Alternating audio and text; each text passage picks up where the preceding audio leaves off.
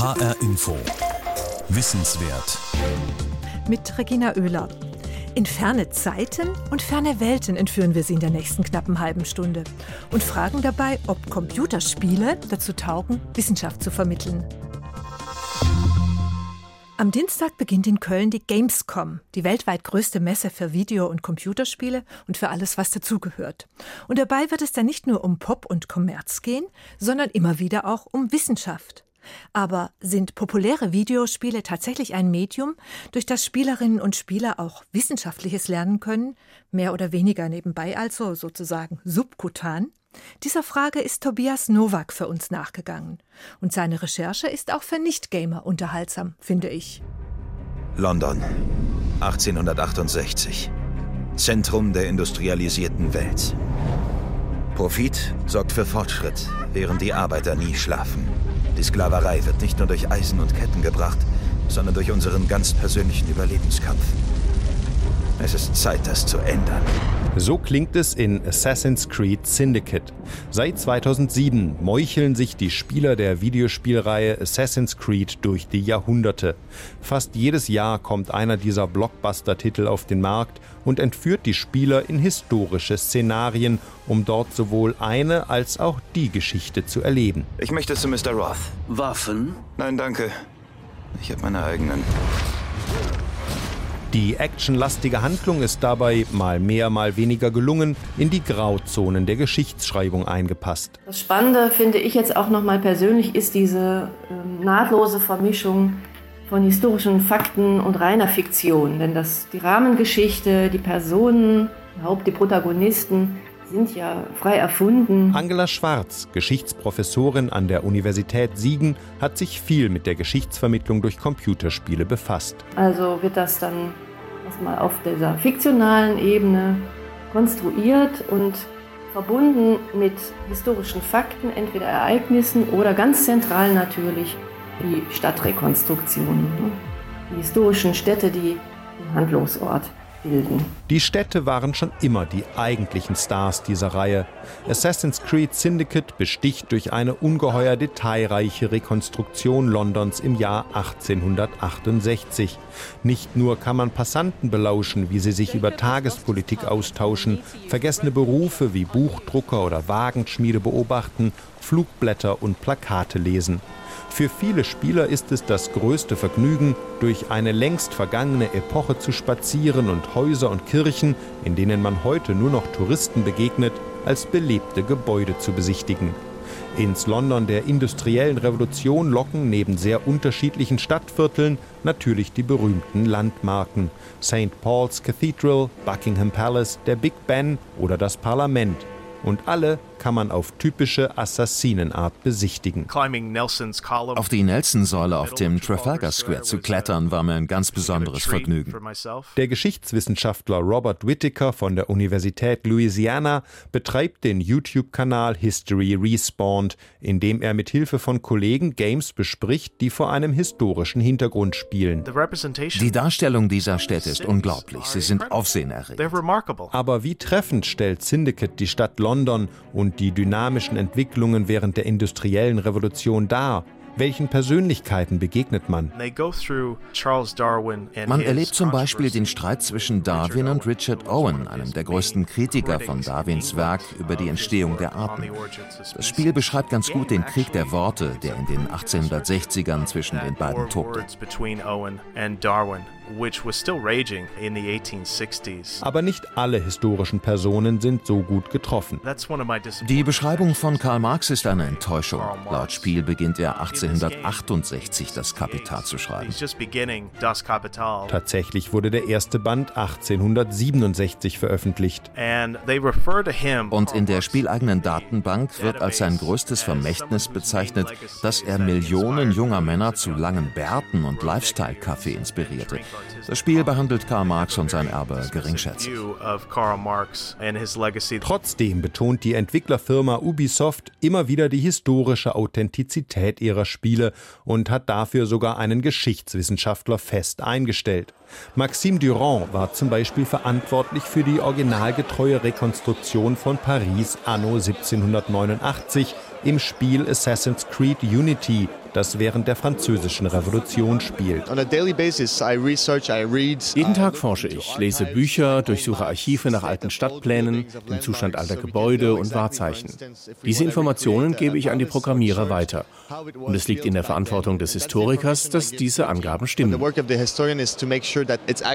Aber trotz dieses Anspruchs gibt es aus Sicht der Geschichtswissenschaft Kritikpunkte an den Assassin's Creed Spielen, denn die eigentliche Story ist offensichtlich erfunden, als Mitglied einer Assassinenbruderschaft den jahrhundertealten Kampf gegen die große Weltverschwörung der Tempelritter zu führen.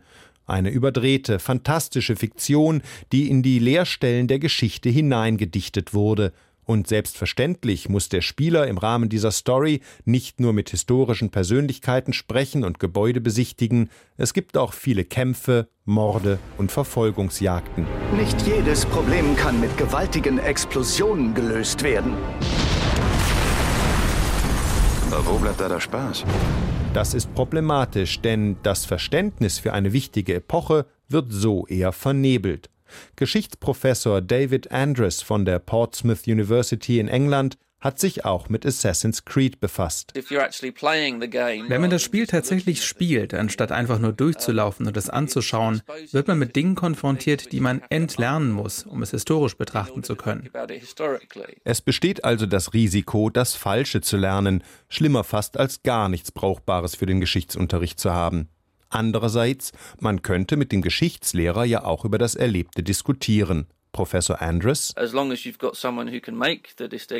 Wenn man jemanden hat, der unterscheiden kann zwischen dem allgemeinen historischen Hintergrund und den Spielelementen mit ihrer Handlung, dann kann es das Verständnis der Schülerinnen und Schüler erweitern und diese Zeit für sie lebendig werden lassen. Und wenn sie dann die wirklichen Probleme und Konflikte in der Geschichte kennenlernen, werden sie sich diese besser vorstellen und merken können, anders als trockene Worte auf Papier. Diese Spiele öffnen also einen emotionalen Zugang zu bestimmten Epochen und füllen historische Daten mit Leben haben aber grundlegende Schwächen, machen manchmal sogar Falschaussagen über geschichtliche Personen, Zustände und Prozesse. Dennoch werden die Spiele natürlich beworben mit diesem Attribut, historisch authentisch zu sein. Das ist Teil einer Marketingstrategie, weil die Herstellerfirmen Geschichte als Marke entdeckt haben.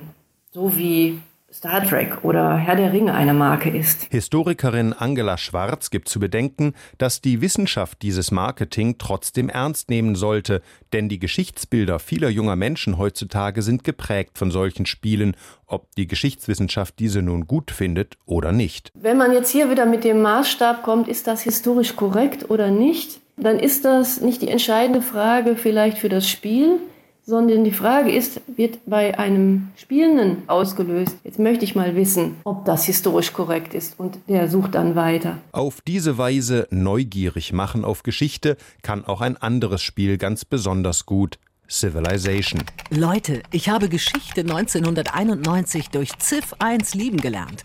Noch auf einem DOS-Computer. Seit über einem Vierteljahrhundert lässt diese Spielreihe einen die Geschichte diverser Zivilisationen immer wieder neu erleben und gestalten, von den Azteken bis zu den Zulus, von der Bronzezeit bis in die Ära der Raumfahrt. Dazu will eine ganze Gesellschaft makro gemanagt werden.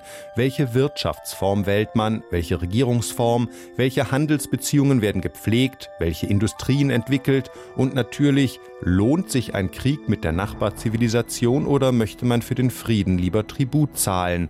Oder zahlen lassen? Professor Angela Schwarz. Interessant ist vielleicht auch noch, ähm, dass dieses Strategiespiel Siegbedingungen einschloss und einschließt, die eben nicht primär militärisch sind. Also es läuft nicht unbedingt immer nur aufs Kämpfen und Siegen hinaus im Sinne von ähm, den Gegner militärisch niederzuringen, sondern man konnte und kann eben auch friedlich, weitgehend friedlich zum Erfolg kommen, zum Beispiel indem man mit Wirtschaft, Handel reüssiert oder mit Kunst und Kultur und Wissenschaft.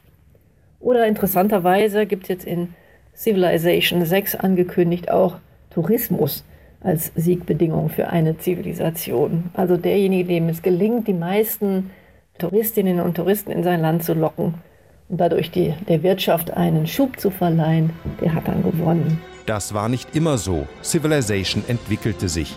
Die erste Edition war noch in der Endphase des Kalten Krieges entstanden. Sie präsentierte eine klar westliche Sicht. Kriegerische Konflikte bestimmten das Geschehen. Aber im Lauf der Jahre wurden mehr Zivilisationen der Südhalbkugel integriert. Irgendwann traten auch Frauen als große Anführer auf und Aspekte wie Kultur und Religion spielten eine immer stärkere Rolle. Aber selbst nach all diesen Updates, was lernt man über Geschichte, wenn man sie selbst im Zeitraffer gestalten kann? Gamer füllen mit ihren Antworten auf diese Frage ganze Internetforen. Ich habe in Civilization eine Menge Geschichte gelernt, zum Beispiel, dass Machu Picchu von George Washington im Jahr 1000 in Boston gebaut wurde. Und die Chinesen haben im frühen 19. Jahrhundert das Apollo-Projekt abgeschlossen nach einem 300-jährigen Krieg gegen Frankreich und Karthago.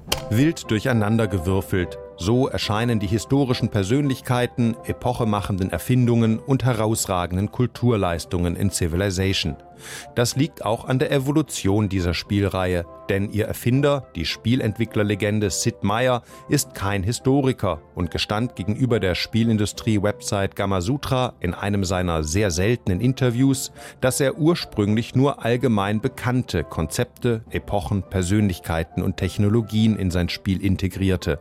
Wenn er Fachliteratur zu Rate zog, dann nur, um beispielsweise die Schreibweise eines Namens zu prüfen. Wenn man nochmal darauf schaut, was an Informationen, historischen Informationen enthalten ist, muss man schon sagen, dass trotz der früh eingeführten sogenannten Civilopädie die historischen Wissensbestände im Spiel mal vorsichtig ausgedrückt als rudimentär zu bezeichnen sind. Also, wer glaubt, äh, man könnte mit einem Civilization 3 den Geschichtsunterricht ersetzen, äh, so wie das manche Enthusiasten in den USA meinten, der liegt meiner Ansicht nach falsch. Das spielinterne Nachschlagewerk der historischen Faktenlage, die Zivilopädie, taugt also nicht als Geschichtsbuch.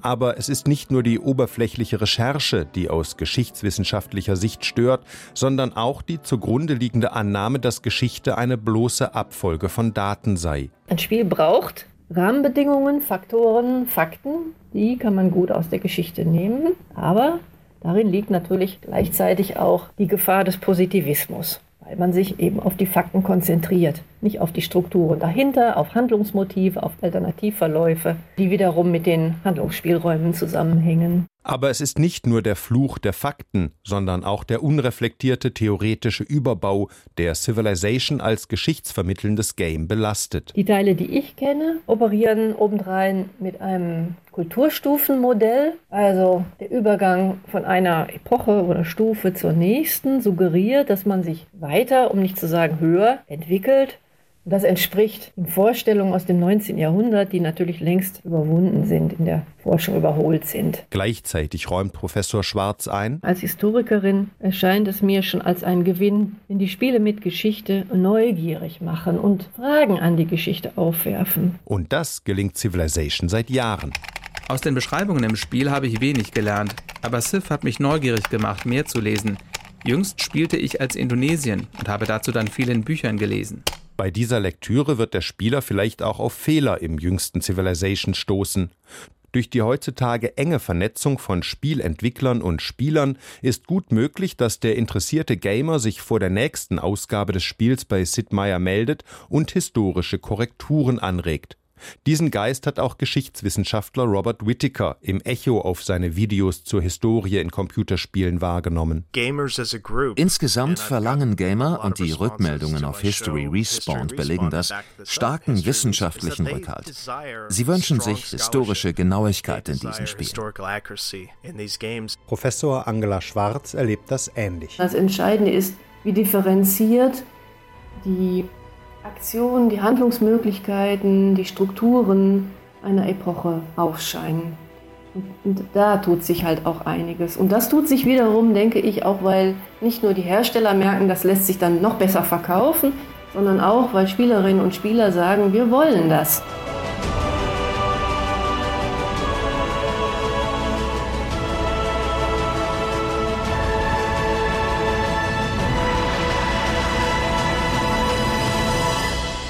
Computerspiele haben durch die ihnen zugrunde liegende Technik, quasi durch ihr Wesen als technische Produkte, schon immer eine stärkere Affinität zu den Naturwissenschaften, Besonders sticht hier die starke Verbindung zwischen Weltraumthemen und Computerspielen hervor.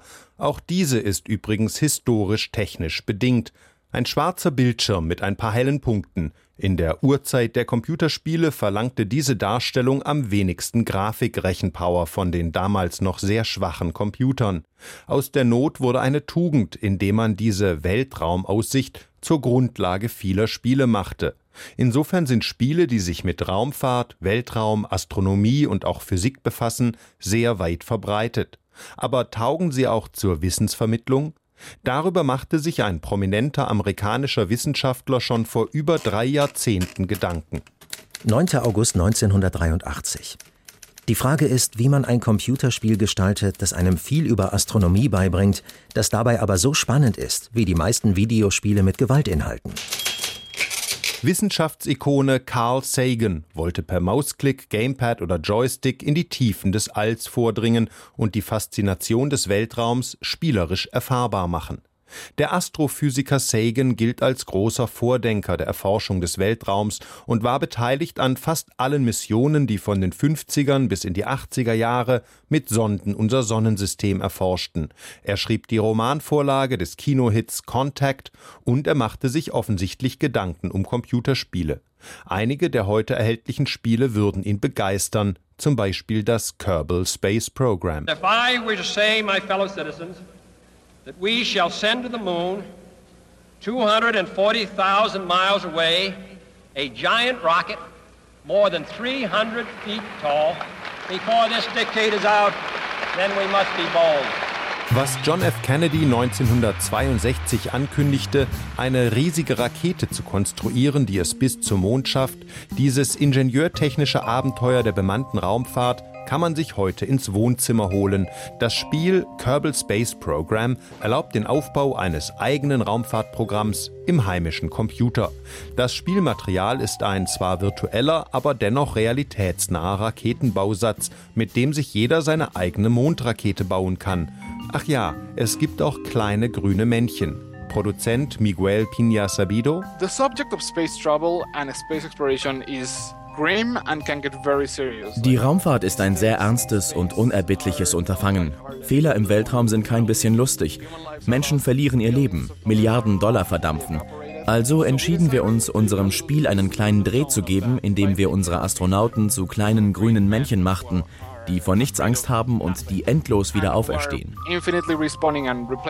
Die Kerbals sind tatsächlich putzige Gesellen, aber der eigentliche Spaß entsteht beim Zusammenschrauben der oft fantastischen Raketenkonstruktionen. Etwa schon mal eine Doppeldeckerrakete gesehen? Und aufregend ist es, wenn man nach dem Start mitverfolgen muss, wie sich die Flugbahn der selbst konstruierten Rakete plötzlich wieder Richtung Planetenoberfläche schraubt, extrem ungünstig. Wie die dritte Brennstufe unerwartet vor der zweiten zündet, auch nicht gut. Oder wie der Bremsfallschirm der Kapsel sich schon in der ersten Minute des Aufstiegs öffnet. Aber oft genug klappt es auch und die selbst konstruierte Rakete erreicht tatsächlich den Orbit. Oh, verhält sich auch in der Luft etwas äh, unruhig noch. Ha! Haha! es fliegt! Yeah! Aber das Spiel wendet sich nicht nur an Erwachsene mit einem Technikspleen. Viele Kinder stellen auf YouTube erstaunliche Ingenieurfähigkeiten unter Beweis und reden dabei ganz selbstverständlich über Raumfahrerbegriffe wie Apoapsis, Lagrange-Punkte und Sinkwinkel. Auf der anderen Seite waren die Spielentwickler begeistert, als sich herausstellte, dass auch Weltraumprofis das Kerbal Space Program nutzen. Von allen Seiten wird uns zugetragen, dass die Leute in der Raumfahrtindustrie, ob SpaceX, NASA oder JPL, sehr gerne unser Spiel spielen. Denn damit können sie im Spiel Dinge ausprobieren, ohne sich um die in Wirklichkeit potenziell schrecklichen Konsequenzen zu sorgen. Offenbar vermittelt das Kerbal Space Program auf ganz unterschwellige Weise ein tiefes Verständnis Verständnis für die Gesetze der Physik. Über das Autofahren lernt man ja auch mehr, wenn man eine Autosimulation spielt, als wenn man ein Buch über das Autofahren liest. Aber wem Autos und Raketen zu klein sind, der kann gleich mit Monden und Planeten oder gar Sonnen und schwarzen Löchern spielen. Idealerweise würde das Spiel so lange Zeiträume abbilden, dass die stellare Evolution berücksichtigt werden muss. Carl Sagan würde sich über Universe Sandbox 2 freuen, denn stellare Evolution kann man hier mühelos nachspielen. Man kann Sonnen entstehen und vergehen lassen, Planeten mit Asteroiden bombardieren oder ganze Galaxien miteinander verschmelzen. All das im kosmischen Zeitraffer, so dass es nur eine Frage weniger Minuten ist, bis sechs Milliarden Jahre vergangen sind und man beobachten kann, wie die zum roten Riesen aufgeblähte Sonne die Erde verschlingt.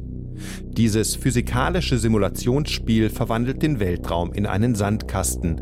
Schwerkraft, Kollisionsphysik, Klimamodelle und Magnetfelder sind nur einige der Bereiche, die man als Spieler manipulieren kann. Dazu darf man verschiedenste Sonnen, Planeten und Monde selber zu Sonnensystemen zusammensetzen und schauen, ob und wie sich ein solches System einpendelt. Man darf, ausgestattet mit kosmischer Allmacht, alles ausprobieren, denn es gibt kein Spielziel. Am liebsten schaue ich mir die Saturnringe an oder füge einem Planeten Ringe hinzu und werfe dann einen großen Himmelskörper in einen engen Orbit, um dann zu beobachten, wie die Partikel in diesen Ringen sich verwinden und beginnen davon zu fliegen. Das anzuschauen ist irgendwie beruhigend. Und Galaxiekollisionen sind spaßig.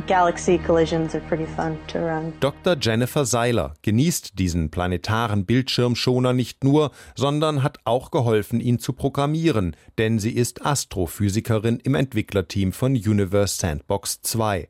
Zwar beschränkt sich das Spiel auf Newtonsche Physik, das heißt, dass keine relativistischen Effekte vorkommen, wie zum Beispiel Krümmungen der Raumzeit, deren Simulation die Rechenpower eines Supercomputers benötigt, aber dafür bietet es andere spannende Aspekte.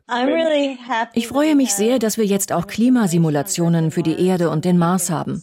So kann man sehen, was passiert, wenn man das CO2-Niveau auf einem Planeten senkt oder erhöht.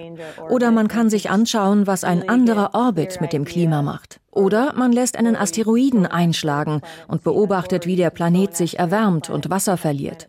Man bekommt eine gute Vorstellung davon, wie verwundbar wir als Planet sind.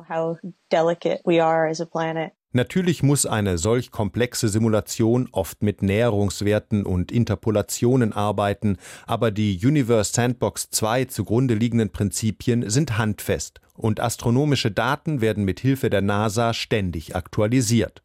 Trotzdem kommt es manchmal zu Ungenauigkeiten oder Fehlern, die Dr. Seiler und ihr Team aber immer möglichst schnell beheben.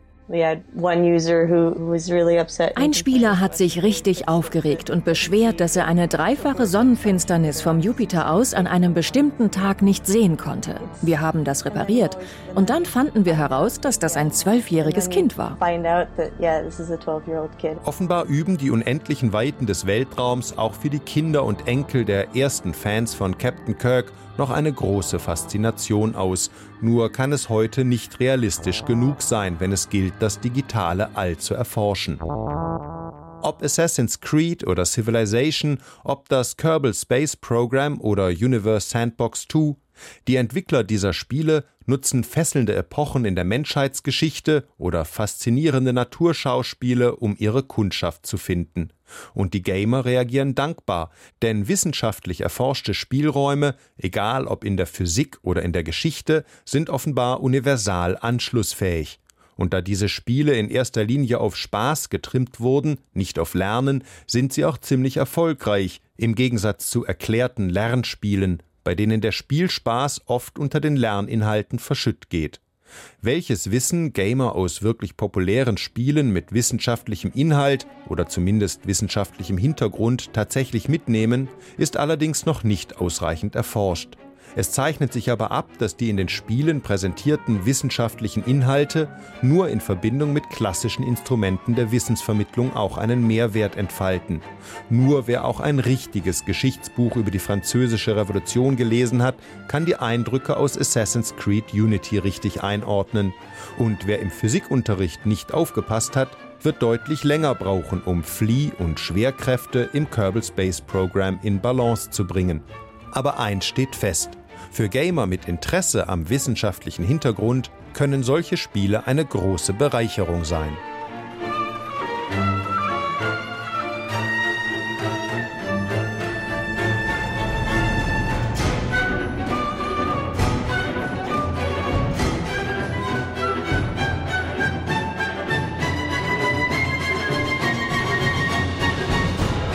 Ich glaube, er hat es verstanden. Glaube ich auch.